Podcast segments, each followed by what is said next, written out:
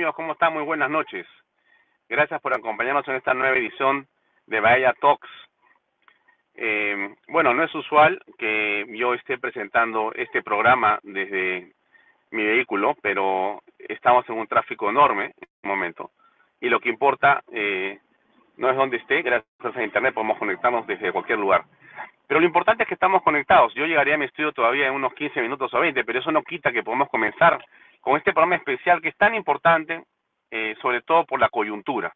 Una coyuntura que nos ha sorprendido a todos y que no esperábamos que estos nuevos fuegos artificiales eh, centren la atención de toda la opinión pública sobre un tema que eh, nadie quita que pueda no ser importante, pero que entendemos que la agenda nacional no va necesariamente por ahí. Pero eso es tan solo mi opinión. Lo que importa no es lo que yo digo, sino lo que dicen nuestros invitados. Hoy tenemos a tres invitados cuyas opiniones van a permitir tener un panorama de lo que está pasando.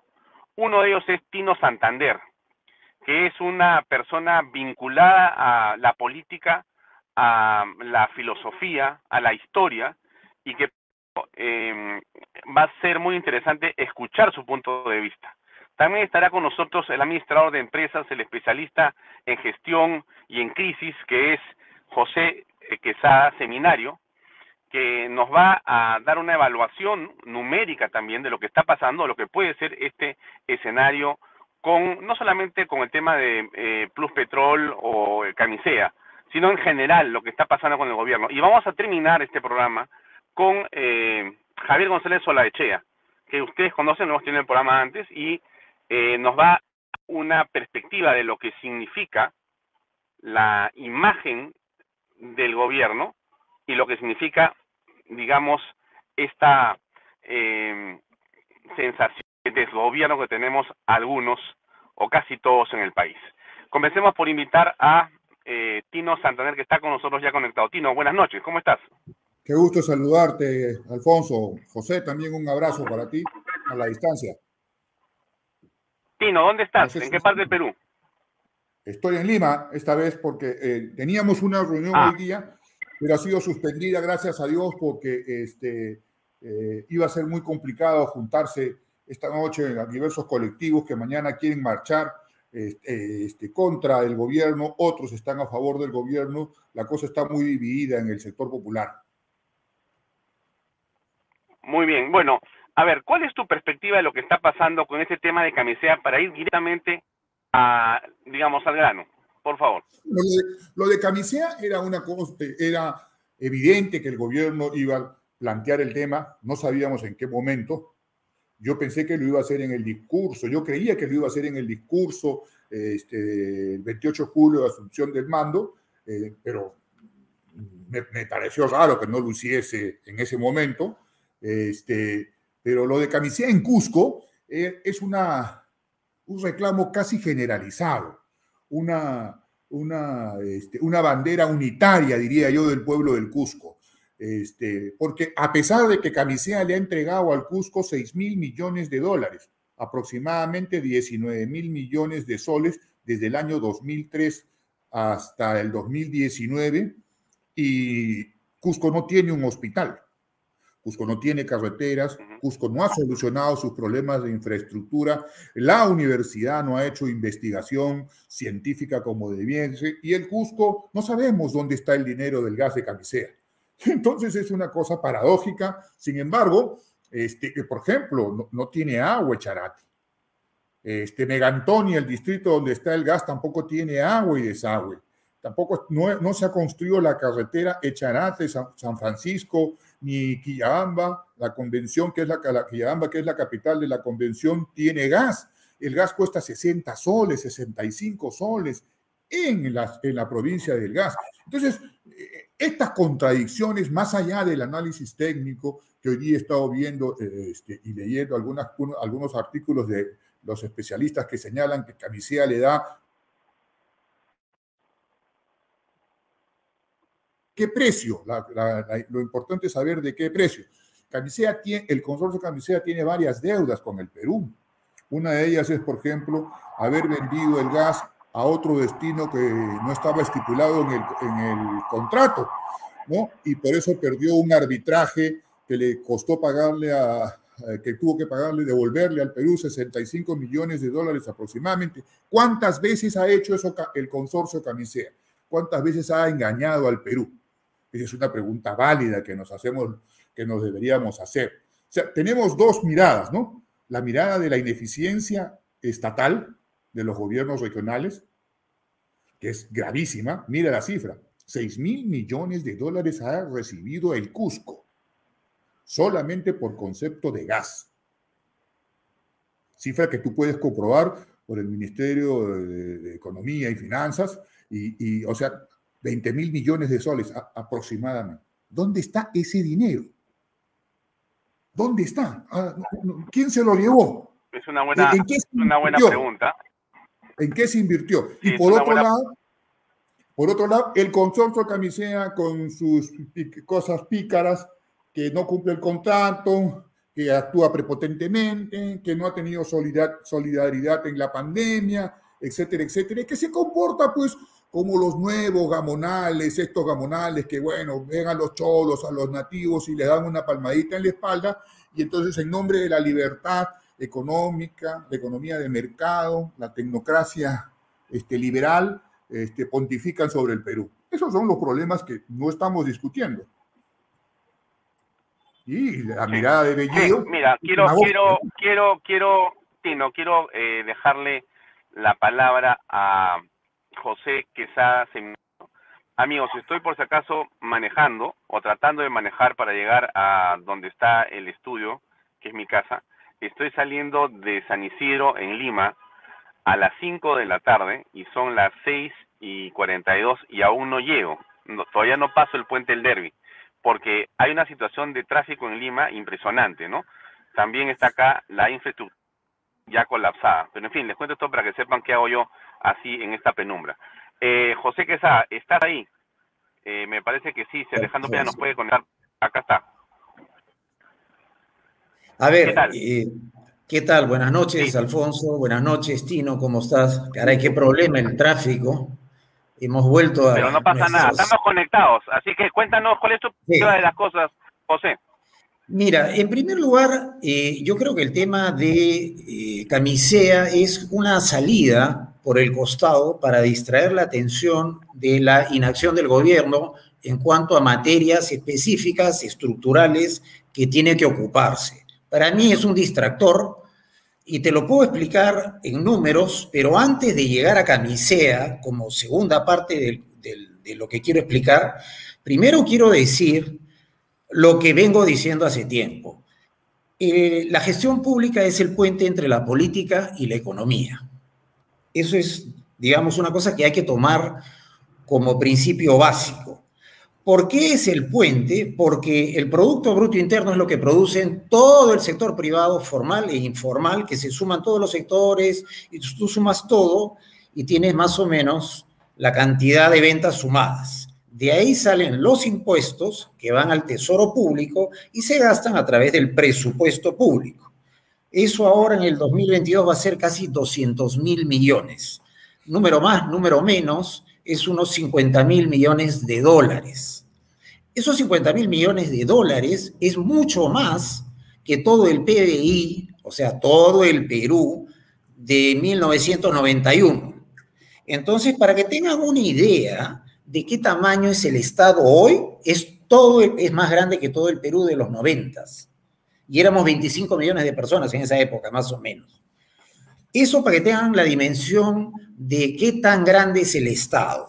Ahora, de esos 200 mil millones, casi mitad y mitad se va entre gobierno central y gobiernos regionales y locales. ¿Ya? Es más o menos mitad y mitad. Ahora, la educación y la salud están descentralizados. Entonces, cuando se habla de que las regiones en el sur estaban muy mal y sale la señora Boluarte a decir el centralismo, ellos se llevan la plata y mil cosas así, eso no es cierto. De principio no es cierto porque se hacen las transferencias y reciben cantidades de decenas de miles de millones de soles que no se convierten en obras. milagrosamente en Lima hay obras, y estoy hablando específicamente del sector salud, porque ahora voy a dar el ejemplo de la crisis del coronavirus y lo tengo todo cuantificado, así que voy a ir paso a paso. Entonces, ¿por qué no hay hospitales en las regiones? Me pregunto yo. En Junín hay dos que construyó Cerrón y no están terminados. En Cusco hay un caso del Hospital Lorena, si no me equivoco, que tampoco está terminado. Y así tienes obras sin terminar entre hospitales, puentes que van de la nada a la nada, o sea, en Junín, el señor Cerrón hizo puentes de la nada a la nada, es decir, es un puente que está entre arena y arena porque nunca hicieron estudio de cauce del río.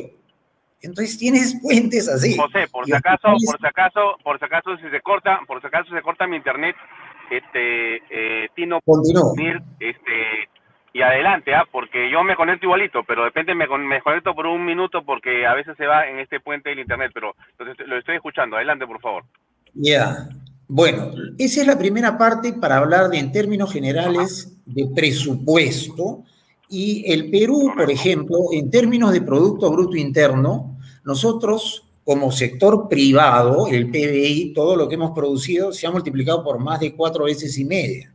El Perú antes, en los 90, era entre 40 mil, 50 mil millones de dólares, ahora es 220 y tantos mil millones de dólares, cuatro veces y media. La pregunta es, si nosotros crecimos cuatro veces y media, el presupuesto ha crecido también igual, ¿por qué no hay cuatro veces y media hospitales, camas y eficiencia y todo lo que el sector privado sí ha aumentado? ¿Por qué? Esa es la primera pregunta. Porque si hemos crecido todos cuatro veces y media y las empresas privadas han crecido muchísimo y ahora somos competitivos a nivel global, ¿por qué el Estado no avanza? Ese es el primer número. Entonces, bueno, la corrupción de Odebrecht y de los últimos, yo te diría, los últimos 10 años fueron los más corruptos, porque con Humala eh, entró Odebrecht y, literalmente no se llevó el Perú en carrito porque no le puso ruedas.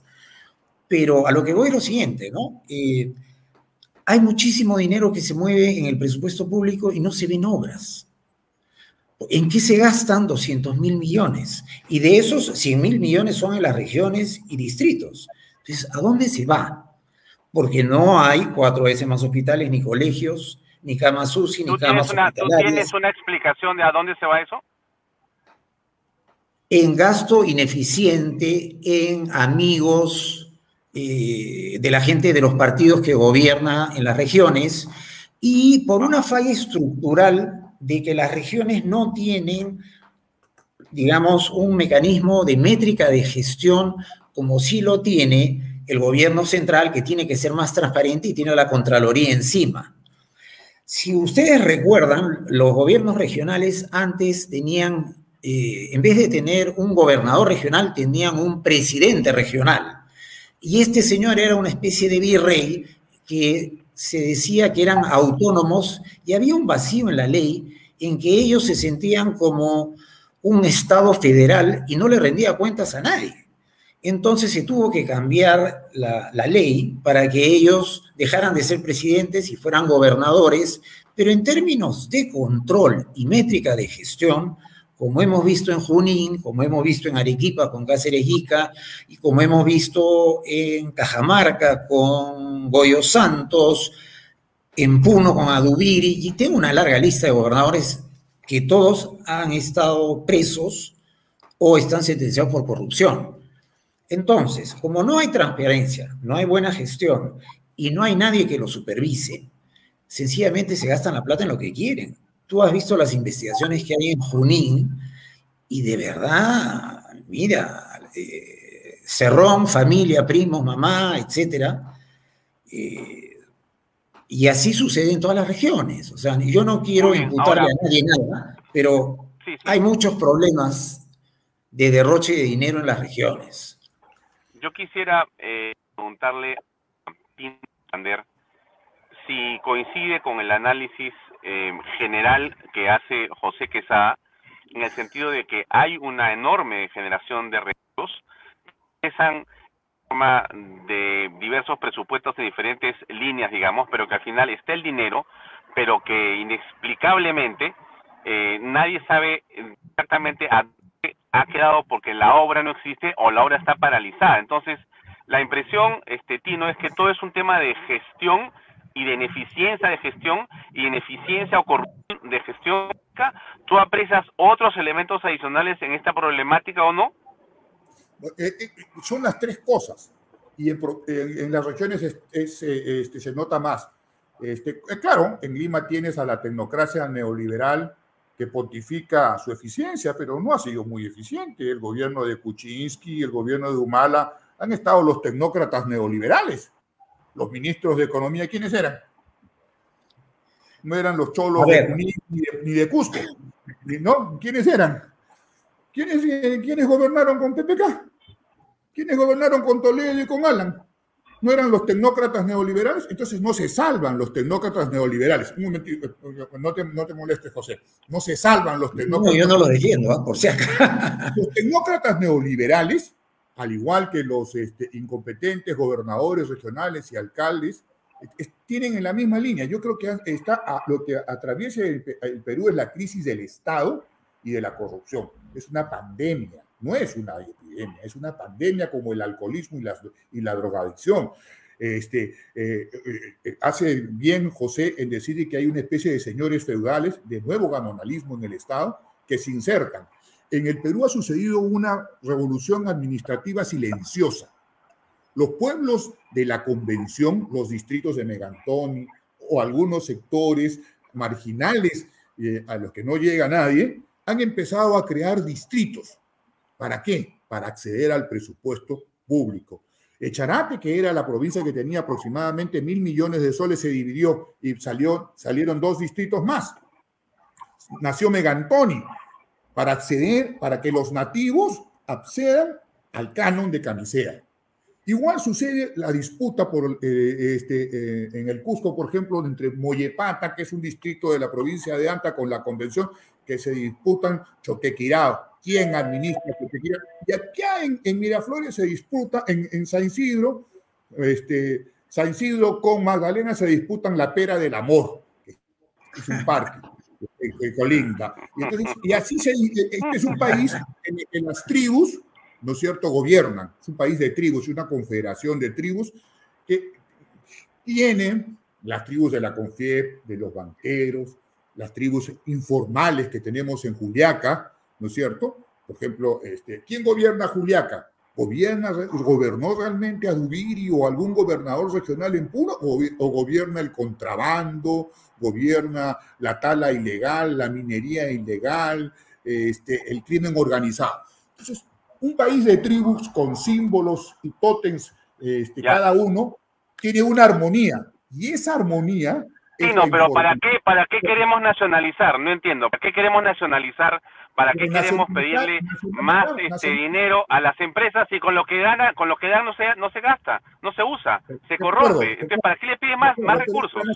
La, nacionalización es un tema simbólico, es un reconocimiento que quiere, que yo lo entiendo así, es un reconocimiento, es una, es decirle, oye, nosotros tenemos el mismo valor que tú, y tú te portas de esta manera. La gente en el Cusco no sabe que se han robado 6 mil millones de dólares. El Perú no sabe que se han robado 6 mil millones de dólares. No tenías tú esta cifra. Se los ha robado. Se los han robado. ¿Quién El gobierno regional, los gobernadores, los alcaldes, se los han robado. O sea, eso no se puede evitar. La izquierda, la izquierda gobernante en Cusco se ha robado el dinero así como se robó. Pero esto se va a resolver nacionalizando. Nacionalizando. Solo vas a hacer el mismo problema cinco veces más grande.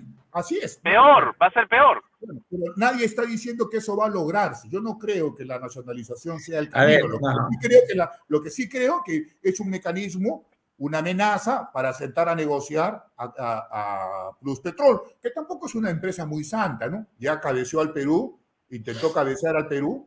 No sabemos cuántas veces lo habrán hecho hay una resolución del CIADIA, cuidado, hay una resolución del CIADIA. O sea, no, no es que yo estoy diciendo, estoy calumniando al consorcio Camisea, ¿no? ¿Por qué no, aterrizamos números? Bueno, podemos aterrizar con los números. Lo cierto es que este número de 6 mil millones de dólares y el presupuesto del que tú has hablado, no sabemos en qué, a dónde va a parar. Mil millones de, soles, creo aproximadamente, tienen los militares en el Braille. Y no pueden capturar a 50 campesinos desarmados, o con armas, o con el apoyo al narcotráfico. Hay helicópteros, está la DEA, tenemos un satélite y no pueden con este eh, Alipio, ¿no? ¿Cómo se llama este tipo? El, del Braille. No pueden. Están en el Vizcatán. Todo el mundo sabe dónde está, pero no, no, no lo pueden capturar. Todo el mundo sabe que por aquí pasa. No sé, yo no sé. Ahí hay que preguntarle a los militares, a la policía, qué es lo que pasa, cuál es la ineficiencia ahí. Porque el Perú, este, cuando ah, eh, tratamos de hablar, eh, y, y, yo lo que siento cuando estoy en Lima, ¿no? Lo que siento cuando estoy en Lima es esa mirada complaciente con las regiones, ¿no? Hoy este pata es indeficiente, pero no se mire en el espejo. A ver, Carranza, ministro de Economía, el ministro, los ministros de PPK, que están del sector privado, los eficientes. Los, los eficientes ministros del sector privado, ¿qué han hecho? ¿Quiénes son los primeros antimineros en el Perú? ¿No son las compañías mineras? ¿No son los CEOs de la minería? no, son, no es la incompetencia, el maltrato, la soberbia con que tratan a las comunidades y a los campesinos. No entienden que, que ellos están en una fiesta comiendo canapés y al otro lado no hay nada. Entonces, a ver, ¿por qué no comenzamos a aterrizar, estos últimos aterrizar ideas? antes, antes quiero terminar con esto.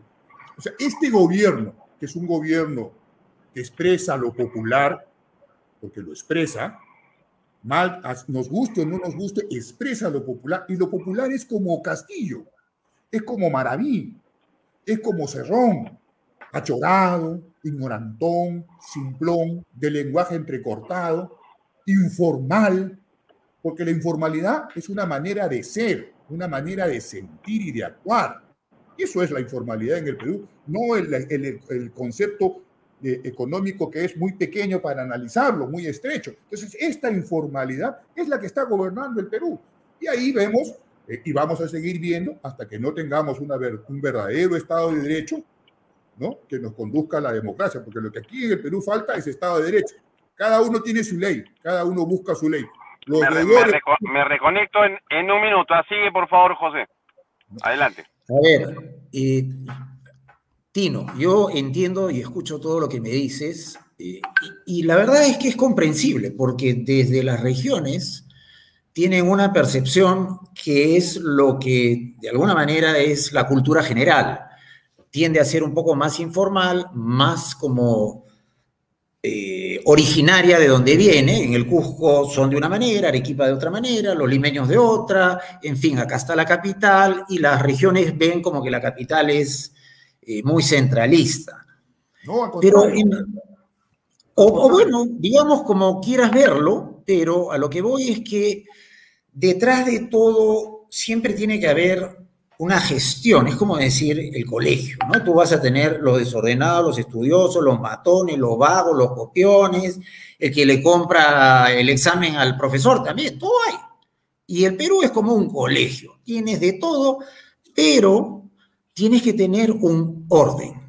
Eso es el Estado de Derecho y en un colegio, para tú tener el orden y dividir a los mejores de los que no son mejores y para que el matón no le pegue a toda la clase, hay un sistema de notas. En el Perú, para que no pase esto de que el bacán del barrio, este que es del BRAM y le mete bala a todo el mundo, ¿no? Ese es un bacán, hay un sistema meritocrático. Tenemos presupuestos, tenemos obras, le damos plata y cada uno va viendo cómo la va gastando. Entonces, cuando yo decía que el sector público es muy ineficiente y que en el sector privado hemos mejorado cuatro veces y media, y por qué el sector público no mejora, te voy a dar un ejemplo y quiero que, se, que venga, este, ¿cómo se llama? Alfonso, que ya está conectándose. Ya, a ver, ahí está Alfonso. Le estaba explicando, Alfonso, eh, le estaba explicando a Tino un poquito el esquema de un colegio y el Perú, ¿no? En un colegio tú tienes que tener un sistema de notas porque tienes alumnos de todo tipo, distintas materias, distintos niveles, y es toda una mezcolanza y todos tienen notas. Tienes deportes, matemáticas, historia, geografía, tienes distintos años, distintos eh, grados meritocráticos. Entonces, en el Perú tú tienes sector privado, paga sus impuestos, va a través del Tesoro Público al sector público que se encarga de defensa, seguridad, educación, salud, conectividad, carreteras, puentes, ta, ta, ta, ta, toda la historia. Entonces, yo he dicho que el sector privado es muy eficiente, el sector privado, ¿eh? no estoy hablando de los técnicos, ministros, de eso no estoy hablando, estoy hablando del sector privado, que es muy eficiente, somos los que tenemos mejor costo de producción en minería, en extracción de oro, por ejemplo. ¿Ya? Tenemos uno de los costos de producción más bajos. Tenemos competitividad en cobre y creo que somos ya casi el segundo a nivel mundial. Y con los carros eléctricos la demanda de cobre va a aumentar tanto que sería bien tonto no seguir explotando el cobre. Y somos muy competitivos. Tenemos el litio, que van a ser demandados para las baterías de los carros eléctricos, que es un negocio que si tú lo estructuras bien, te va a venir una transnacional que va a pagar un montón en impuestos, va a dar trabajo directo en Puno, y el canon que va a entrar a la región de Puno es de tal cantidad que tú la puedes convertir más bonita que San Isidro.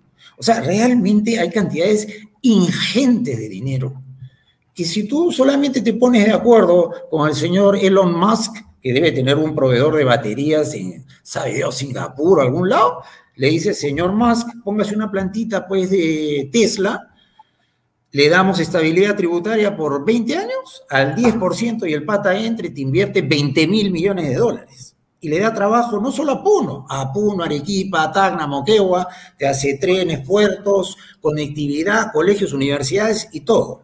Eso es ser inteligente. Eso es usar tus recursos creativamente, atrayendo negocios para desarrollar tu país, porque tienes un montón de litio debajo de la tierra y quieres desarrollarlo. O sea, y eso no tiene que ser una observación. Escúchame, escúchame, escúchame. Eso no tiene por qué ser entreguista, vendido, vende patria, todas esas historias, eso no tiene nada que ver. Tiene que ver qué cosas. Eso no es el tema. No, sí es el tema, sí es el tema en el sentido de sector privado, sector público. ¿Qué queremos para mejorar el Perú? Que todos los vulnerables tengan colegios, hospitales, oportunidades, carreteras, conectividad y un ambiente más desarrollado porque nacieron en una situación más vulnerable. Entonces, ¿qué hace el Estado? Canaliza los impuestos, y los invierte eficientemente en eso. Esas son las mayores necesidades de los más vulnerables que mayormente se concentran en las zonas más andinas de la macroregión sur y en el norte de Cajamarca. Eso está demográficamente comprobado. Pero también está demográficamente comprobado que en esas zonas son donde más gobernadores corruptos han habido. La mayoría de exgobernadores están presos. y no es un invento. Yo quiero, yo quiero, yo creo que... Ahora, espérate, espérate, espérate, espérate. Déjame terminar con el escenario público-privado. Y acá es donde te voy a demostrar cómo el sector público no camina nada bien. En eso estoy de acuerdo contigo. Ya. No, no, no, pero te voy a dar el ejemplo, porque yo sí soy de números, yo hago gestión y todo lo que te diga te lo voy a sustentar con números. El programa de ayuda social en la crisis del coronavirus fue en porcentaje del PBI uno de los más altos del mundo. Creo que le ganamos a Estados Unidos. O sea, éramos el programa estrella. En The Economist salió Perú, qué bien lo han hecho todo. Y a los cuatro meses, Perú, peor del mundo en fallecimientos por millón y peor caída del Producto Bruto Interno de todo el mundo. Para que tengas una idea, y esto te lo tengo todo en la cabeza, nosotros tenemos en fallecimientos por millón casi 6 mil, ¿no? Por millón. Esos son los 200 mil peruanos que se han muerto. El segundo país peor del mundo, el segundo peor tiene la mitad. Si hubiéramos sido el peor del mundo, pero el segundo, digamos empatado, se hubieran muerto 100.000 peruanos menos. Entonces la pregunta bien simple es, ¿cómo es que teniendo la mayor cantidad de plata en porcentaje del PBI, terminamos siendo el peor país del mundo en fallecimientos por millón y en caída del Producto Bruto Interno? Entre esta situación y la otra, ¿qué está en el medio? El gobierno peruano. Está Tony Alba. Ceballos, Zamora y la ministra Alba, que en vez de tomar decisiones rápidas en el programa reactiva, se demoraron dos meses. Una situación de liquidez se convirtió en una insolvencia y se quebraron a más de 100 mil microempresas y 5 millones de personas se fueron a la calle. 5 millones de personas que tuvieron que salir hacer sus compras a la calle, ganarse el diario, se contagiaron, se murieron, no habían camas UCI, no habían camas hospitalarias, no había quien los atienda, porque toda la historia de los gobernadores regionales hace 15 años se tiraron la plata y no invirtieron en eso. Esa es la realidad. Eso no es el neoliberalismo. Esos son los gobernadores regionales que están presos. Ese es el sector público. Entonces, no me hablen a mí de que los privados, que esto, lo otro. No, señor, nosotros pagamos impuestos. ¿Dónde están los gobernadores regionales? A ver, yo, puedo, puedo eh, no argumentar, tener una opinión diferente a la tuya. Este, eh, no, pero yo estoy hablando de realidades. ¿ah? Yo estoy hablando de realidades, no es una opinión. no, es una opinión. Vizcarra gastó el mayor porcentaje del PBI y quedó último en el mundo. A ver, a mí me llama la atención, por ejemplo, cuando los bancos cobran este, intereses usureros. Y entonces dicen que cobran intereses usureros porque la informalidad es un, este, un asunto de riesgo para los créditos. Sin embargo, todo el sistema financiero está en Puno, que es lo más informal. Entiendo. Captan el dinero del narcotráfico, de la minería ilegal, ¿De, quién cantan el dinero en Puno? Pero, es que nos estamos saliendo del tema. estamos saliendo del tema. Estamos hablando sector público, privado, y queremos aterrizar en camisea, si es una buena propuesta, del sector público. Para, si no vamos a, las tasas de los bancos. Yo te, estoy demostrando, yo te estoy demostrando cómo los bancos que no son estatales, ¿no? Son ¿Pero ¿Qué tiene que ver, ¿qué tiene que ver eso con la administración del sector público? A ver, déjame hablar. Los, los bancos entonces no son estatales, son privados. Tenemos las medicinas más caras, ¿no es cierto? No son estatales, son privadas. ¿De qué grupo? Porque las compra el Estado y las distribuye. Pero déjame hablar, pues, déjame hablar. Yo, yo te escucho, ¿no? Son los bancos. tenemos los bancos que tienen los créditos más caros y encima se comportan como senderistas porque llaman por teléfono y amenazan a la humilde gente en quitarle su casa, hacerle juicio con los este, gobiernos, con los estudios fujimoristas y las farmacias del Interbank también hacen lo que les da la gana. Las clínicas, los seguros. Los que me están escuchando que son de las clases medias, saben que lo que estoy diciendo es verdad. Entonces, el 95% del sector salud. déjame hablar, déjame hablar, déjame hablar. Yo te escucho con educación. ¿No es cierto? Y eso que soy un socialista democrático. ah, yo soy demócrata también, pero solo que hablo en números. Soy democrático porque no me dejas hablar. Entonces, la gente dice, la gente dice lo siguiente, ¿no? Oye, ¿el sector privado es eficiente? Por supuesto que es eficiente. Es tan eficiente, por ejemplo, que en Cajamarca no lograron hacer conga. Es tan eficiente que se dejaron derrotar por unos campesinos sin zapatos. Es tan eficiente el sector privado que tiene conflictos en todo el Perú es tan eficiente que no entiende el país. O sea, son tan eficientes los CEOs y los este, eh, eh, del sector privado que no entienden que el Perú necesita involucrarse y necesitan conducir el Perú.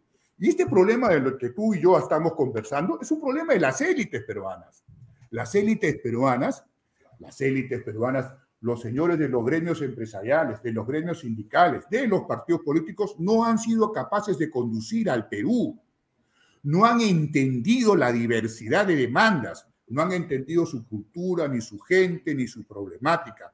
Los primeros antimineros son el Estado, que abandona a la inversión este, privada y a las comunidades. Los segundos antimineros son los CEOs de las compañías mineras, con, su visión incompetente, y las tercero, los tercer grupo antiminero y antiinversión son las ONGs.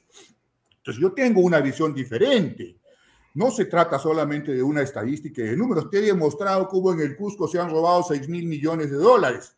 Y entonces cuando hablamos de competencia en, en el sector privado, yo te estoy demostrando lo incompetente que son para desarrollar proyectos. Pero eso no es así, no lo has demostrado, es tu opinión. ¿Cómo es que ha fracasado? ¿Cómo es que ha fracasado, tía María? ¿Cómo es que ha fracasado? Porque los arequipeños, porque los arequipeños con Pepe Lucho, no me acuerdo cómo se llamaba, Pepe Lucho, el que tiraba a los espartanos las piedras, ¿se acuerdan el de las... Le echamos, la culpa, le echamos la culpa a un agitador. Eso es clásico de la incompetencia. Yo conozco muy no, no, no, no, no, no, no, no, pues, no. Por ejemplo, por ejemplo, dicen que el agua, el agua la van a sacar del río Tambo y eso es falso. Sale del mar y hay una planta desalinizadora. Muy bien, pero ahí hay falta, falta de competencia del sector privado y de la gente para dirigir ese proyecto. Pero también. En la izquierda, en la izquierda que dice eso. Las bambas. O sea, hay una carretera de 250 kilómetros en la que pasan mil camiones diarios, que botan polvo si por tu casa pasaran 50 camiones diarios, tú tocarías el pito. Y Tino, Tino, Tino, Tino, una, una consulta. No quieren hacer una carretera. Un segundo. Tino, este, hablaste de... Hablaste de... Estado. Entonces Tino, hablaste de... Tino, escúchame, hablaste de Conga y de la minería y nos pidió Carlos Galvez, que está viendo el programa, eh, entrar porque quería hacer un comentario. ¿Tienes algún problema que entre para, no, para, para, opinar? Ningún problema. ¿Tú, José? No, al contrario, Carlos. Es... acá está Carlos, entonces, con el permiso de todos. Carlos, buenas noches. ¿Cómo estás? Hola, Alfonso, ¿cómo estás? Carlos, ¿cómo estás? Gusto verte. Bueno, gracias, Carlos, por participar. Eh, tenías que opinar algo al respecto. Escuchaste varias cosas y dijiste, me gustaría dar una opinión. Adelante, por favor. Sí, lo que a mí me preocupa es cuando se habla de generalidades sin conocer los detalles. Y escuchaba atentamente a Tino y, este, y Tino está haciendo algunas afirmaciones que sí me preocupan. Este, uno fue por el lado de Conga. Lo de Conga es una historia larga que no es sencilla y que además fue producto de, una, de un conflicto generado por el propio Humala. Este, existe hasta un libro escrito sobre el tema.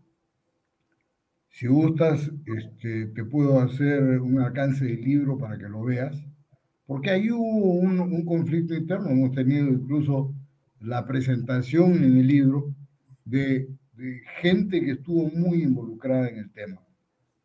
Incluso quien estaba de primer ministro por ese entonces, ¿no? Este, y que conocía las interioridades y las traiciones de Humala al proyecto. Entonces, este, por eso es que hay que tener cuidado. En este momento has estado hablando también del tema de las bambas y de la carretera, y me suena preocupante que digas pues que mientras la minería está comiendo canapés, este, en el otro lado este, están muriéndose de hambre. Y claro que se están muriendo de hambre, pero no porque la minería no les dé lo suyo, la minería paga entre el 47 y 50% de tasa promedio de la renta generada. Promedio. No te hablo de la marginal porque la marginal está ya en 57%.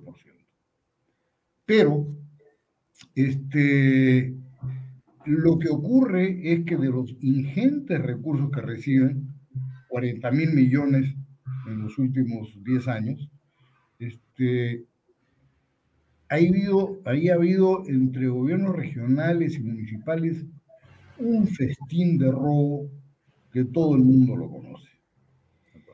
Y claro, ¿cómo es posible que los gobiernos, y estoy hablando de gobierno central, los gobiernos regionales y los gobiernos municipales, se den el lujo de construirse edificios de gobierno con luna de espejo y, y monumentos a cualquier cosa que ustedes ya lo saben, cuando no se ha puesto agua, no se ha puesto desagüe, luz eléctrica, y a estas alturas ya sería mandatorio tener internet.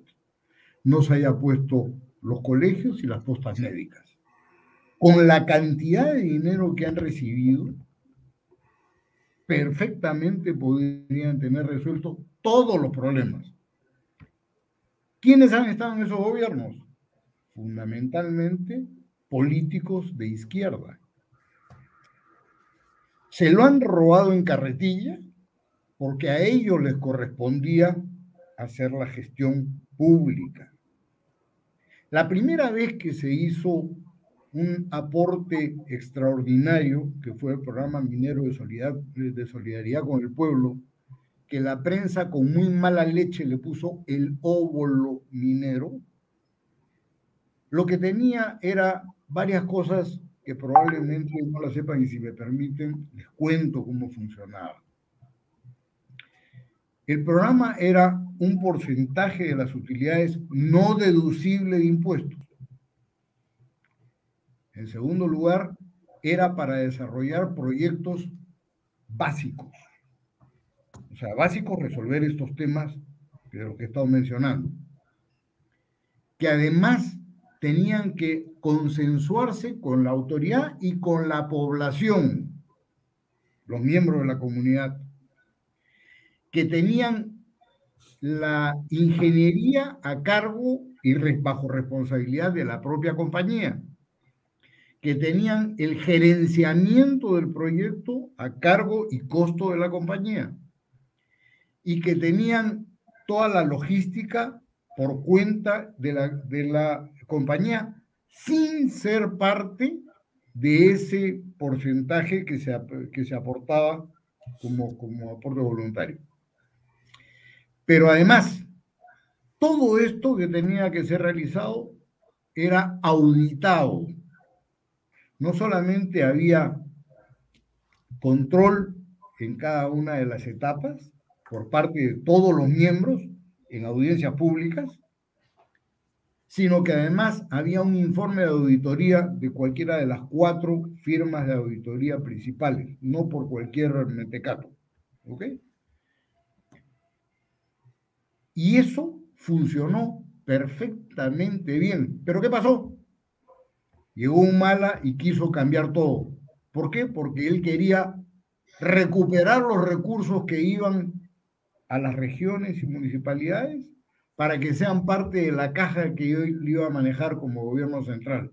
Uno. Y dos, porque en este caso, al hacer las cosas como estaban ahí planteadas y saliendo bien además, porque somos enemigos del éxito, lo que ocurría es que el político no aparecía en la foto. Y entonces, pues, claro, le quitas la plata, le quitas los proyectos, se lo das a los ladrones que son los de tu partido, y encima este, lo sacas de la foto, ¿qué ¿cuál es la consecuencia? Pasa el tiempo y dicen, la minería estaba acá, y ves, no se ha avanzado nada. Entonces, eso es verdad. Muy bien. Carlos.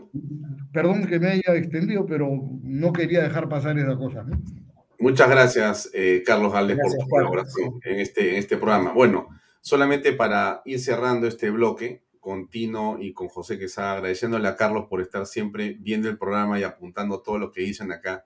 Esta oportunidad fue la que hemos generado para que pueda entrar y opinar en torno a un tema. Como cualquiera de las que nos está viendo, y si se contacta con nosotros, si escucha lo que le interesa opinar, puede también entrar al programa si nos avisa por las redes sociales o por eh, WhatsApp en el caso que me tenga a mí en su lista.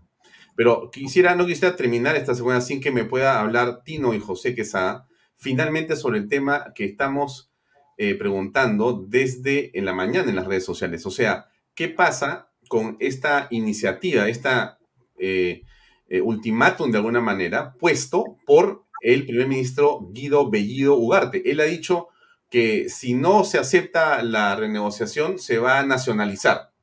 ¿Correcto? Muy bien. Esto voy contigo, José, y después cierro contigo, Tino, ¿correcto? José, ¿cuál es tu opinión al respecto? ¿Estamos frente a un fuego artificial o realmente ellos van a ir primero por eh, eh, el gas, después por la minería, por eh, la telefonía, por la pesca, por la prensa? ¿O es una obsesión, es estar mirando fantasmas donde no hay? Mira, yo creo que en primer lugar es es distraer la atención de lo que debería ser su trabajo como premier, que debería ocuparse de la educación, la salud, la crisis sanitaria, la reactivación económica y generar condiciones de estabilidad y confianza para que haya más inversión que genera más empleo, más crecimiento, más impuestos y bienestar social. Entonces, estos desbarajustes y, atentados contra la estabilidad jurídica eh, no contribuyen a eso, no ayudan en nada. Eso para comenzar en términos políticos y de función como premier. Lo está haciendo pésimo. Ya eso para comenzar. En segundo lugar, en términos de números y como negocio, es el negocio más estúpido que puede proponer un premier. Porque primero tienes que pagar el justiprecio, son 30 mil millones de dólares que tienes que pagar antes de expropiar para que te aprueben la ley. Porque si no, estás hablando de cosas ilegales. Entonces, 30 mil millones de dólares para aumentar el porcentaje de utilidades que ya entre regalías e impuesto a la renta se están llevando casi poco más del 60%. Entonces, si la idea es llegar de 60, de 65 a 70, o sea, vas a subir 5% de lo que ya gana el Estado y vas a pagar 30 mil millones de dólares por eso, es la inversión más estúpida que alguien puede proponer. O sea, hay que ser un burro. Bueno, de José, de repente, de repente vamos a descubrir que eh, el señor Guido es, es, un empleado de Plus Petrol y que no sabíamos. Porque yo quisiera ser yo dueño de Plus Petrol. Con, con me de 30 mil millones de dólares en este momento. Pues, pues me parece una cosa fantástica. Ya, ok, pero aterricemos la idea para poner el escenario completo, porque si no parece que solo he dicho algo que es un adjetivo. Tú en vez de gastarte 30 mil millones de dólares para ganar 5% más de la utilidad, lo cual es una estupidez matemática, deberías gastarte, digamos, 900 millones en 3.000 camas UCI y pasarías del segundo peor lugar en camas UCI por 100.000 habitantes, que es el estándar que se usa para comparar, al segundo lugar en Latinoamérica detrás de Brasil. Ahí ya no se te muere gente, es una compra necesaria. De ahí te gastas 2 mil millones en construir mil colegios a nivel nacional, con lo cual cubres la demanda de aulas y, eh, ¿cómo se llama?, capacidad escolar para la educación pública. Y 3 mil millones más para toda la infraestructura hospitalaria, con hospitales macroregionales de 4.500 camas hospitalarias y 450 camas UCI. Cinco de esos son 2.250 camas UCI más, con lo cual pasamos al primer lugar de Latinoamérica en camas UCI por 100.000 habitantes y te aseguro que si así viene la pandemia más brava de la quinta, sexta y la veintiuna ola, no nos quedamos otra vez como el último y el peor país del mundo. Entonces puedes gastar 6 mil millones que te lo va a aprobar el Congreso eh, Cualquier persona lo va a aprobar y vas a cumplir con tus promesas de educación y salud para los más vulnerables.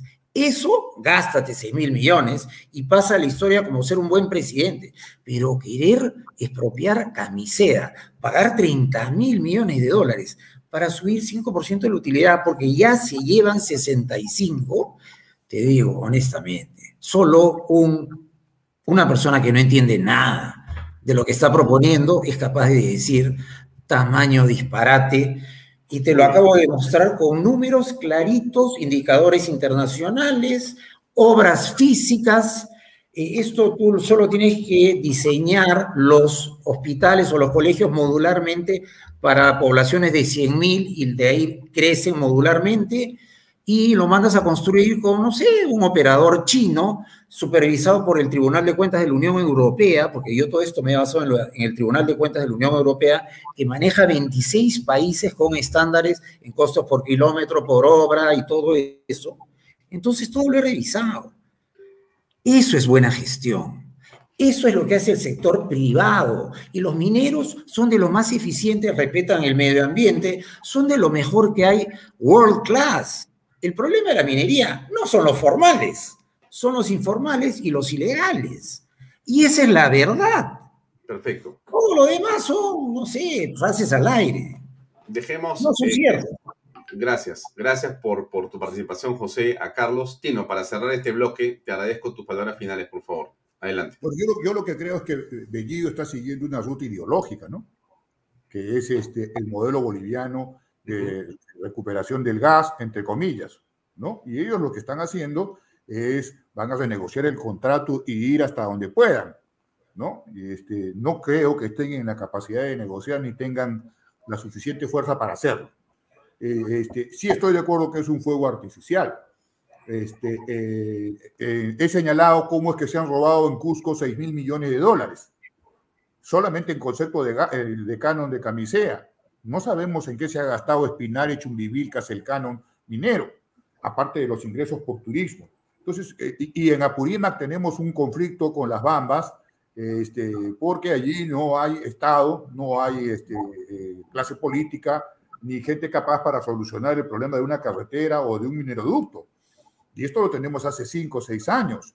Y los conflictos este, sociales no solamente se dan eh, por eh, fantasías, hay también una responsabilidad de la empresa eh, privada y de los este, funcionarios que no ven con claridad las cosas. Y porque también ahora, como hay un gobierno, entre comillas, comunista, la derecha, los tecnócratas neoliberales, los empresarios. Roque Benavides hace partido político, empiezan a pensar en la política, empiezan a mirar otro mundo, se preocupan de los cholos, de los que no tienen agua, los miran de otra manera.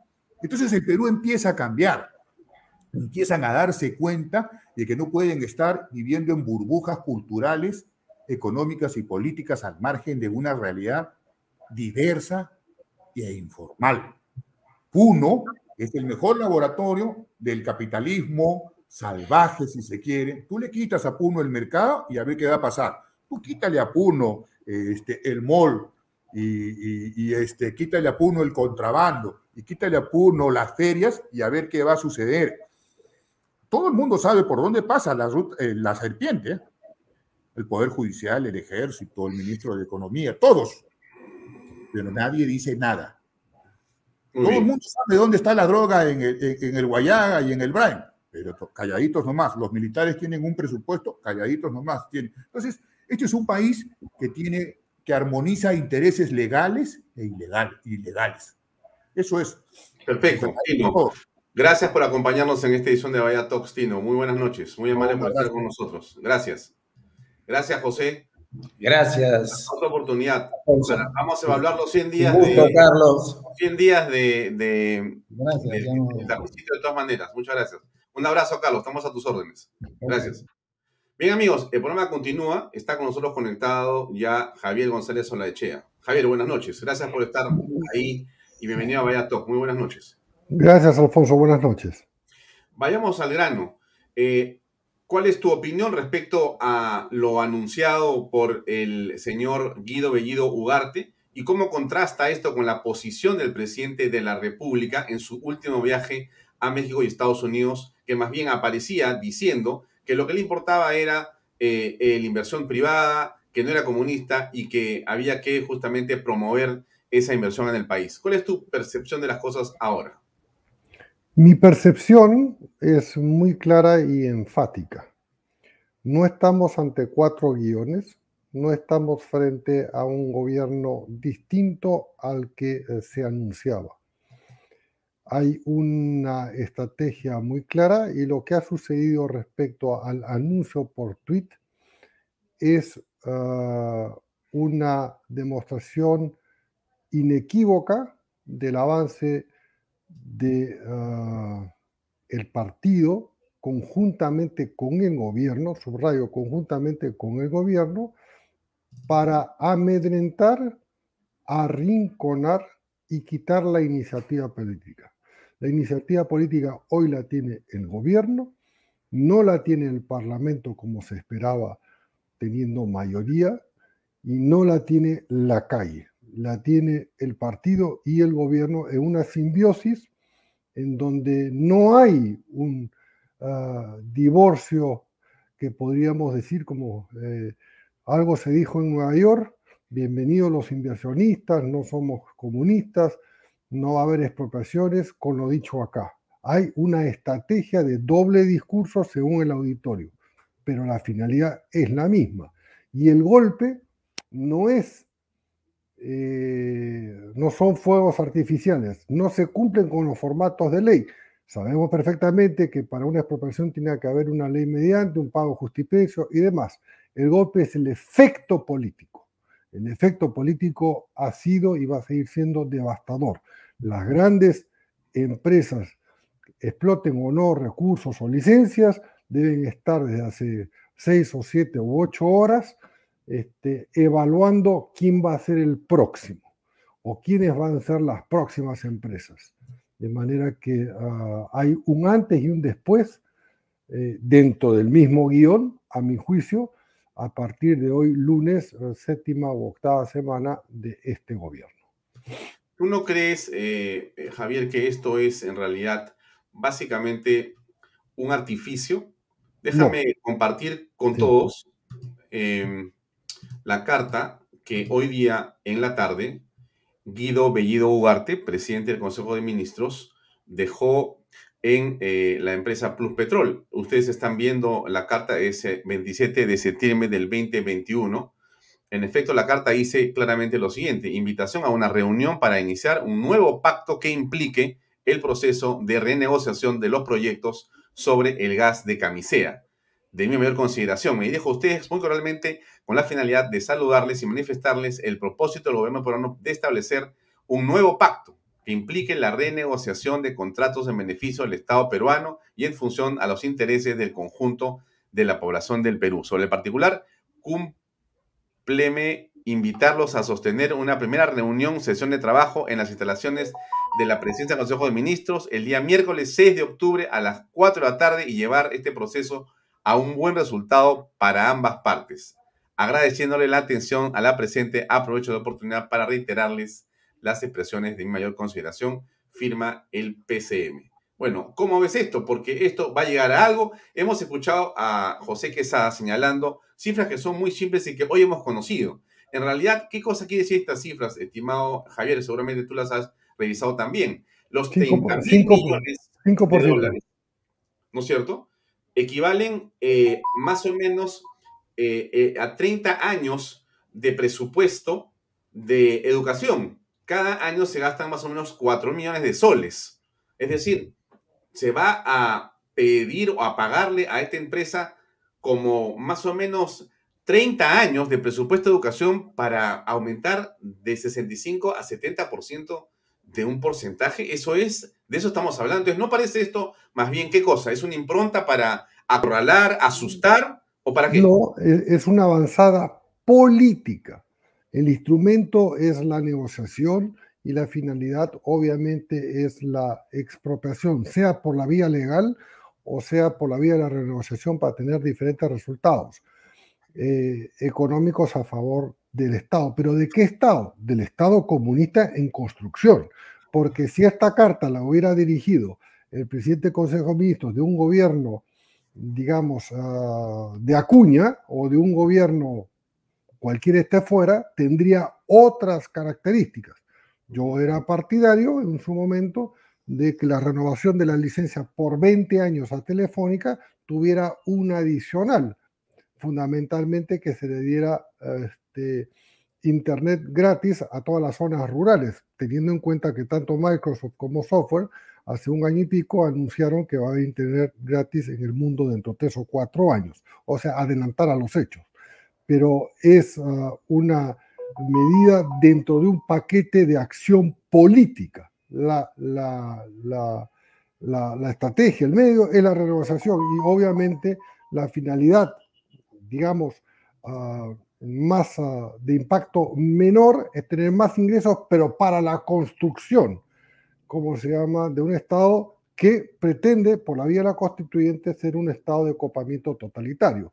O sea que el efecto, a mi juicio, del anuncio va justamente para solventar con otros que verán ustedes en dos semanas, no hablo de dos meses, tres meses, para solventar este, políticamente el recojo de firmas para la constituyente, para decirle a, la gente, vean que sí se puede, vean que sí podemos ir por más, vean que este modelo es injusto y entonces este, no más ricos en un país, no más pobres en un país de ricos. Este, cuando en el fondo, eh, va a ahuyentar la economía y va a deprimir los empleos. Pero eso no interesa porque es parte de la agudización de contradicciones dentro de la lógica marxista.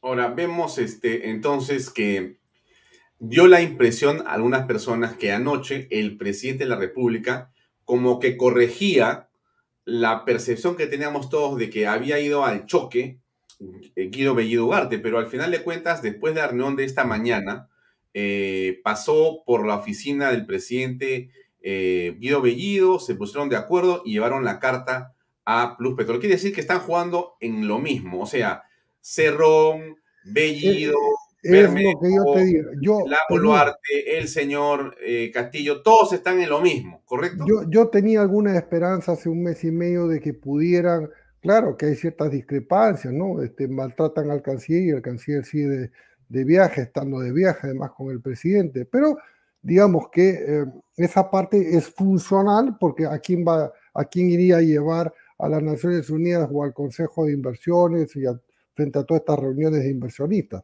No iba a llegar pues al señor Pari, ¿no? Este, porque va a ser una misión paria. Entonces tiene que llevar a gente presentable. Y obviamente, además de ser presentable, es decir, es gente muy competente, la de Torretales. Y en este caso, bueno, Frank, que hace uh, cuatro años era un, heterodoxo de izquierda, bueno, resulta que es prácticamente un ortodoxo, ¿no? Este, entonces lo llevan.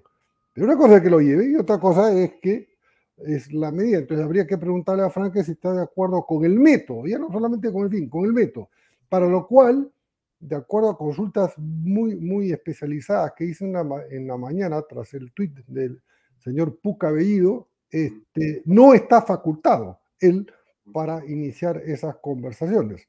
¿Correcto? Ahí hay una, una, una, digamos, no estaría, voy a poner un condicional, pero eh, incluso para poder llegar al extremo de la amenaza, que es una expropiación, necesita una, una, una ley que no obtendría, este, y uh, porque no tiene los votos, pagar el justiprecio, y más o menos son 12 mil millones, entonces como yo puse en un tuit anoche, bueno, ¿y a quién se los va a quitar a, dentro del presupuesto? A los fondos sociales, a los, a, a los programas determinada, la educación, a, a las Fuerzas Armadas, a, a, quién se los va a quitar. Javier, en este momento, en este momento. O sea, no, no hay dinero donde pagar. Ya, en, en, este momento, eh, Javier y amigo, El impacto político es, es, es, el buscado, el origi, perdón, el buscado y el conseguido. Perfecto. Verán ustedes los titulares de mañana. Guido Bellido, el primer ministro, ha convocado a los ministros de Estado para una reunión de trabajo dentro de unos minutos, esta noche. ¿Para qué? Bueno, para profundizar estos temas. Es decir, eh, lejos de la moderación, lejos de la imagen más bien pro inversión o pro empresa que había querido eh, destilar Pedro Bellido en su viaje a México y Estados Unidos, lo que está haciendo Guido Bellido es básicamente acentuar esas diferencias, ¿no es cierto? Eh, y eso lo hace en orden a una estrategia del Partido Perú Libre, de Cerrón y compañía, pero también con la anuencia y la colaboración completa del presidente de la República y los ministros de Estado. Eso es lo que estamos viendo en la Por realidad. supuesto. La pregunta es, la pregunta es, Javier González Olachea, ¿cuál te parece a ti que debe ser el papel del Congreso en este momento? Rotundo. Lo que pasa es que, eh, a ver, en el Congreso hay bancadas y bancadas. Eh, el Congreso ha estado, eh, digamos, uh, no quiero usar la palabra dormido, pero sí a fuego lento, trabajando varios escenarios y entonces en el marco legislativo.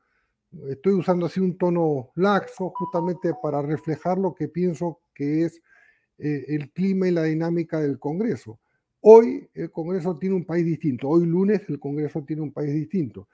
Entonces, o el Congreso asume su responsabilidad o uh, la calle cuando digo la calle van a hacer nuevos, nuevas iniciativas, se van a poner enfrente. O sea, lo que está haciendo, que es la agudización de la violencia verbal y, y, y la violencia de hecho, porque es siéntate a negociar conmigo bajo chantaje, este, va a tener un, impacto. Ahora, estamos en el país donde todos los días no pasa nada, ¿correcto? Este, pero a diferencia de otras semanas, yo he notado eh, en, ciertos, en ciertas redes una, ah, una reacción, mm, digamos, ya distinta desde hace un par de días este, y posiblemente esto crezca. Ahora, el Parlamento tiene que actuar con dureza. Ahora, si eso significa eh, disparar la bala de plata y después la segunda,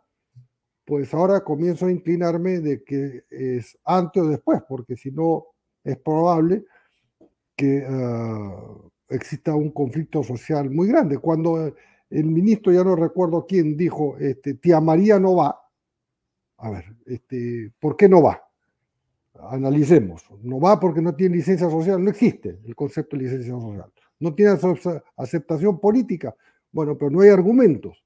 Este, hay más desempleo. Yo no estoy defendiendo cómo está el modelo de tía María. Lo que estoy, lo que estoy es eh, criticando es que un ministro anuncia que un proyecto de no sé cuántos, 1.400 millones de dólares en un país hambriento por dinero, hambriento por inversiones, como muchos, y en pandemia, el ministro alegremente dice, tía María no va. Y, bueno, y la gente se calla. ¿Y dónde están los responsables de, de los gremios? Ayer vimos en la televisión, en la noche, desconcertados, en fin, no declaran, no, no, no, este, estarán pensando a mí no me toca, este, o me va a tocar más tarde, y mientras tanto me organizo a ver cómo, cómo saco lo que puedo. Este, yo la verdad que eh, sí creo, Alfonso, que es una sola estrategia. Están ahora sí acelerando a fondo, este, el pie a fondo, y además coincide con un mes muy importante. En octubre se conmemora este, Eh, fechas militares y además hay la posibilidad de la renovación de, de los comandos de las tres Fuerzas Armadas, ¿no? El pase por, a retiro por renovación y entonces escoger a quien va a controlar la calle. claro, ahora, fíjate Javier, porque las cosas avanzan a una velocidad mayor de la que me parece que eh, algunos políticos están dándose cuenta, ¿no? Tengo la impresión, como tú, Javier, que el Congreso eh, está sobreanalizando las cosas o sobrepensando las cosas y lo que quizá falte sea una relación más contundente. Fíjate los, los últimos tweets de los últimos minutos para que tengas una idea de cómo esto ha evolucionado desde ayer hasta hoy. Estamos ya en otra cosa. Fíjate, fíjate, y quiero que veas esto, por favor, y coméntamelo. Mira, esto es un tweet de hace unos minutos dice, con ocho votos a favor y cuatro en contra, la Comisión de Ética del Congreso aprobó iniciar una indagación preliminar contra el presidente del Consejo de Ministros, Guido Bellido, tras la denuncia de la congresista Patria Chirinos que por presunta agresión verbal. Correcto. Miren, estamos... Yo no estoy diciendo bajo ninguna circunstancia que no sea importante lo de la congresista Patricia Chirinos. Fue una afrenta a ella, fue una barbaridad lo que se dijo y merece la investigación. Pero estamos empezando a creer que como ha dicho lo que ha dicho de Camisea, entonces, pa, le cae este tema para pararlo. Pero fíjate lo que viene a continuación. ¿Qué dice Elvis Vergara, de Acción Popular, no? Hay un tremendo problema de desorganización en el Ejecutivo. El presidente no tiene las ideas claras y por otro lado sale Bellido a decir que a él nadie lo saca. Ya. ¿Qué dice Siri Bazán? Interesantísimo. La renegociación de contrato fue un planteamiento y una promesa que hicimos en campaña. Hablemos de renegociación no solo en el tema de camisea, también en las telecomunicaciones y en otros tipos de servicios importantísimos para la ciudadanía. O sea, te está contando que ya viene, ¿no? También viene. Ya, está clarísimo el tema. O sea, bueno, Alfonso, yo no había leído esto porque estoy. sí, sí, acabo de ver, ahorita, acabo de ver. Estoy en una reunión justamente de articulación política para análisis y acción de hace tres horas. Este, y mi comentario era sin conocer lo que acabas de poner. Este, el país es otro hoy a partir del día lunes y además eh, el, Premier no tiene facultades para convocar al Consejo de Ministros. Este, y tampoco las tenía el otro día para, según el diario de Comercio, cancelar el Consejo de Ministros del día miércoles. Recordemos que el día miércoles llegaba el presidente a las primeras horas de la mañana y había Consejo de Ministros en la noche y eh, se dio el lujo de informar a RPP que lo había cancelado. Entonces, este, es el libreto y entonces quien cae otorga y el presidente forma parte de esa estrategia. Si está muy convencido o está parcialmente convencido o amenazadamente convencido, esa es otra cosa. Pero de que no lo para, no lo para. Este, ni siquiera, ni siquiera, porque un día tras otro hay una nueva mini crisis o una nueva avanzada, ya ni siquiera es tema eh, la permanencia o no del ministro de Trabajo. Se tomaron una foto en un restaurante, el señor Puca con el señor Castillo y el ministro de Trabajo el día domingo, este, con el fondo de un río de la selva, este, de la Amazonía, en una reunión sindical. Este, y avalando el presidente con sus palabras lo que había hecho eh, totalmente, digamos, en contra de lo que son los nuevos vientos en el mundo del trabajo, lo que había hecho el ministro de Trabajo. O sea, lo, lo avaló y hace dos semanas decían que lo sacaban, no lo sacaban. No, no, no, no, lo avaló. Entonces, ah, eh, evidentemente, ah, hay una sola estrategia, hay acelerador a fondo. Ahí está la foto, ahí está, ¿no? Ah, este, acelerador a fondo y con todo. Y ahora, fíjate lo que dice esta señorita Bazán, la congresista, de otras cosas. Otro puede ser todo. Otro puede ser, este, ahora, le ha pedido facultades delegadas para eh, legislar este, en materia tributaria. Bueno, yo espero que el Congreso no se las otorgue, porque ya sería eh, entregarles este, poco menos que tu billetera. Eh, que propongan si quieren una reforma tributaria y se discutirá en el Congreso y los que tendremos algo que decir a través de los medios lo diremos, pero hay que denegarle la facultad delegada. Si hace cuestión de confianza, bueno, vamos a la confrontación cuestión de confianza. Total, este, hasta ahora las encuestas aparentemente dicen 80% no quiere un régimen comunista. Bueno, este, tendría que disolver el Congreso y entonces el nuevo Congreso, este, ¿cómo se llama? El nuevo Congreso reflejará ese 80%, 70% de no comunistas. 80% de acuerdo al interior, no interior, y habrá que hacer una intensa campaña para este, copar, quiero usar la palabra copar, de no comunistas al nuevo Congreso. Que lo disuelvan, pues. Ok, vamos a la confrontación, pues. Ahora, eh, sí, este solamente para eh, redondear el tema de la fotografía, esta es la fotografía ampliada donde está Guido Bellido, el presidente, está Maraví. Sí, claro, a eso me refería. Lo que, esto significa en términos eh, de mensaje político es claro, ¿no? Es decir, no interesa lo que digan, ni quién lo diga, lo que importa es lo que yo voy a hacer y decidir. Es decir, a mí no me interesan sus argumentos. Yo me quedo con los ministros, así sean cuestionados con razón o sin razón. No me interesa.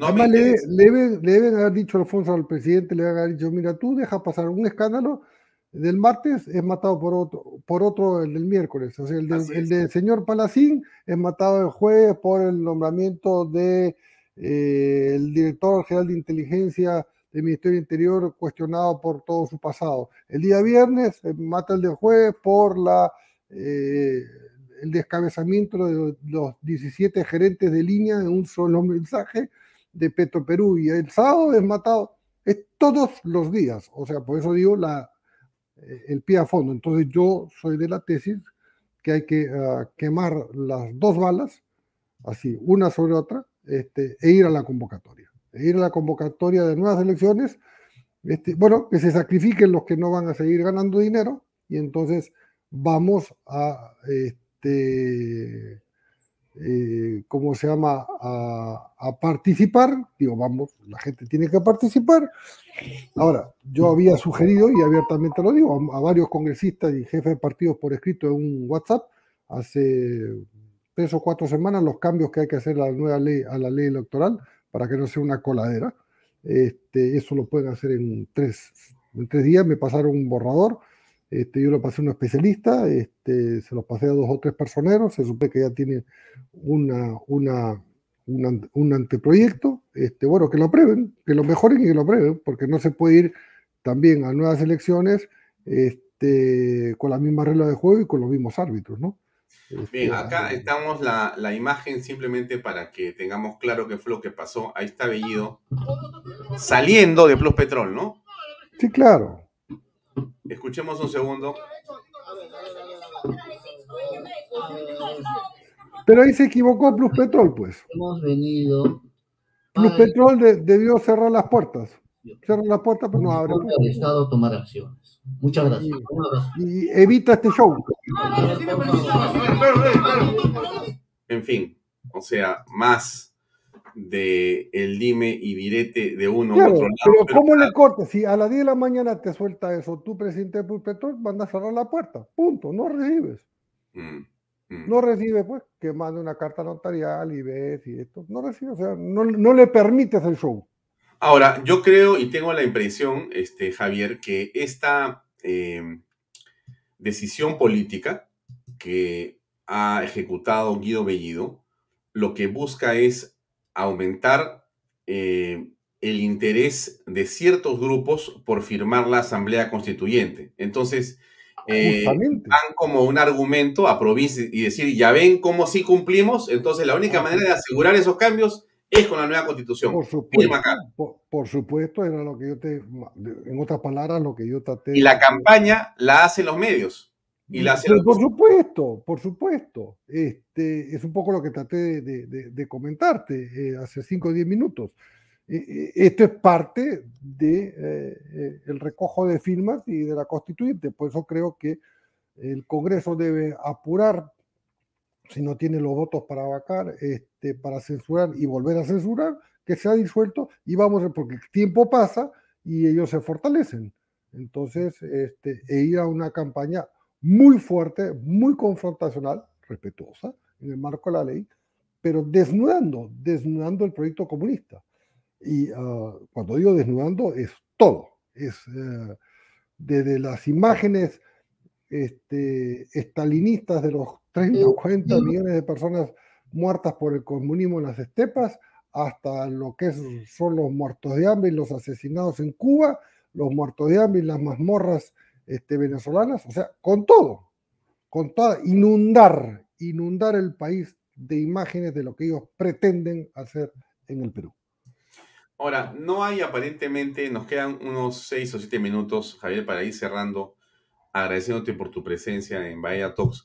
No hay aparentemente este, la conciencia de lo que significa este planteamiento de estetizaciones o negociaciones o siempre que se han producido nacionalizaciones, al poco tiempo, no más allá de 24 o 36 meses, los servicios públicos nacionalizados han sido catastróficos cuando no han comenzado las escaseces, cualquiera que sea el producto o servicio que ha sido tomado por el Estado, porque es básicamente una ilusión y un acto de demagogia y populismo absoluto, porque no sirve para nada, sino para hacer creer que hace por el pueblo, pero tú capturas eso y básicamente creas una sensación, creas una percepción de que lo haces por el pueblo, que estás comprometido con el pueblo, pero al final de cuentas es básicamente una barbaridad contraproducente para los erarios nacionales, porque acá básicamente ese, esa, ese, esa, sensación Ahora, hay, hace con un cheque, de todas maneras.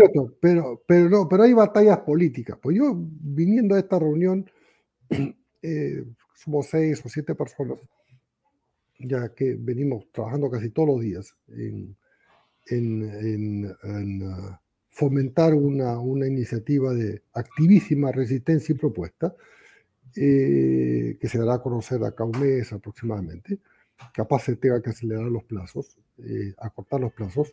Yo recordaba para la gente que es joven, que no, que, escuchará o está escuchando el programa, lo que pasó con la estatización de la banca en el año 87. ¿no? Lo paró un juez, el juez Rafo, una acción de amparo, pero hubo un empresario que se atrincheró con su colchón y su cama y todo en su banquito Banco Mercantil. Francisco Pardo Mesones. Así es. ¿Dónde están los Pardo Mesones?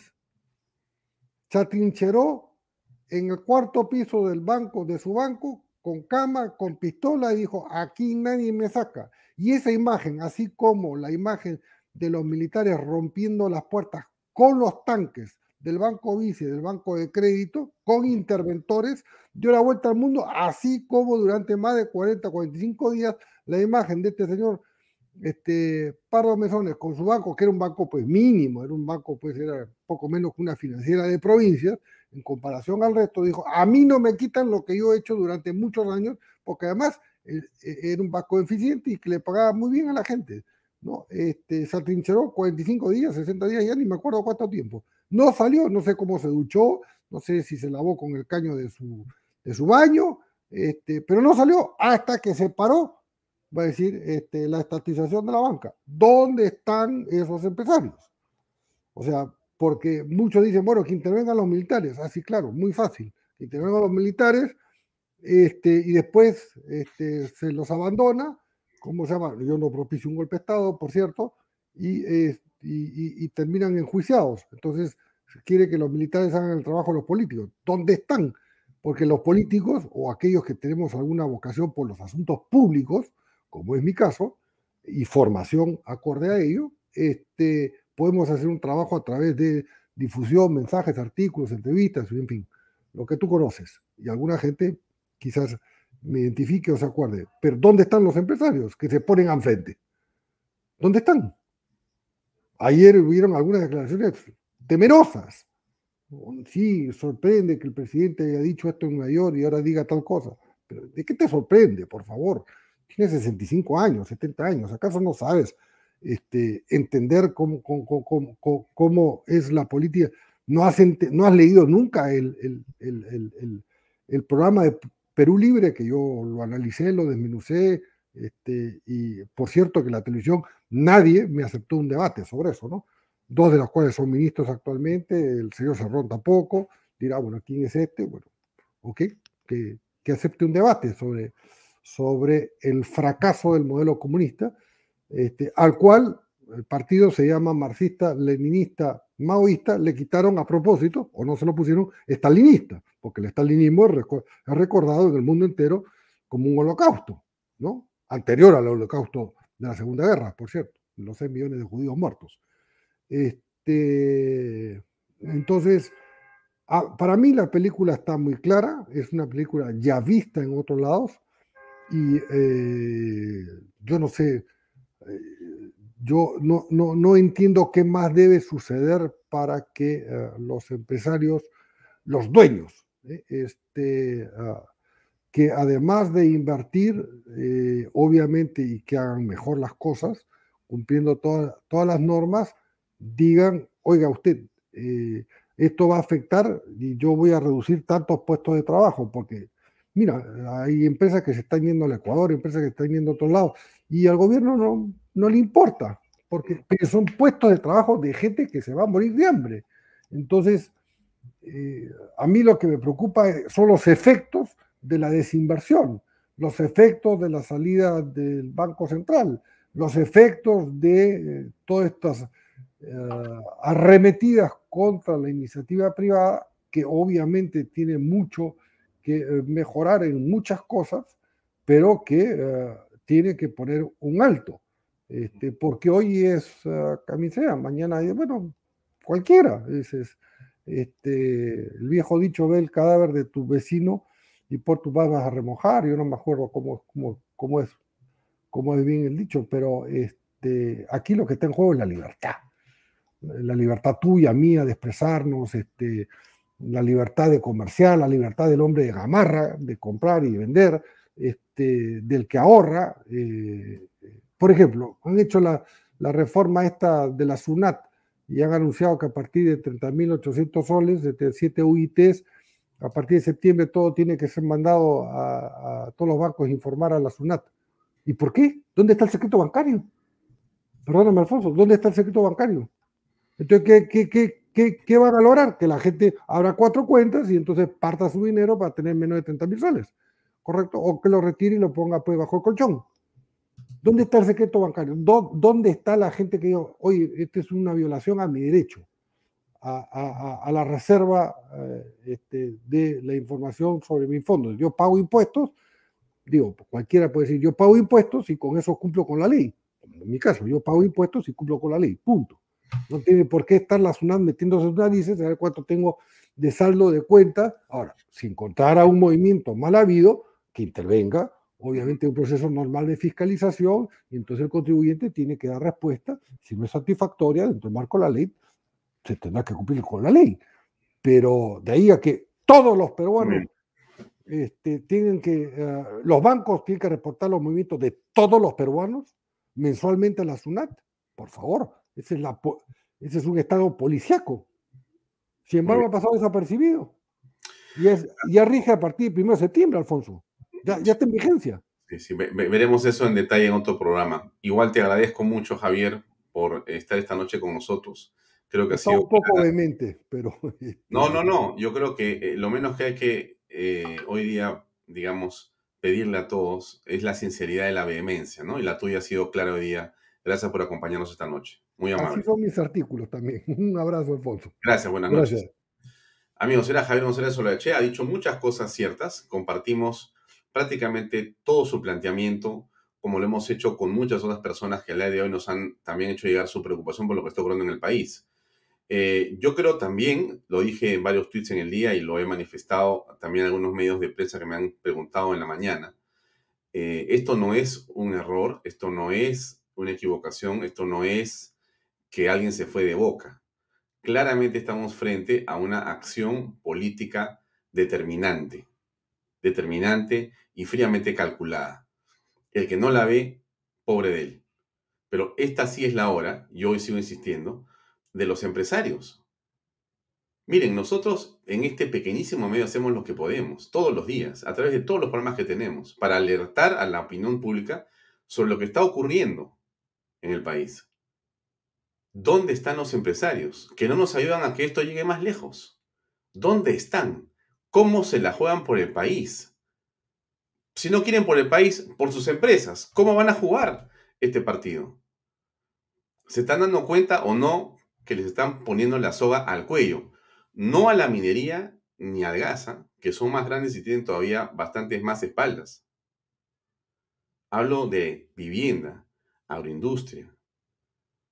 Hablo del comercio. En general. Vienen por todos, vienen por todos. Y si no tenemos la capacidad de articular, de organizarnos y de apoyarnos, no lloremos, Estamos en un momento absolutamente crítico. Gracias por acompañarnos. Nos vemos mañana, Dios mediante, 7 en punto de la noche, en una nueva edición de Vaya Talks. Muy buenas noches. Gracias.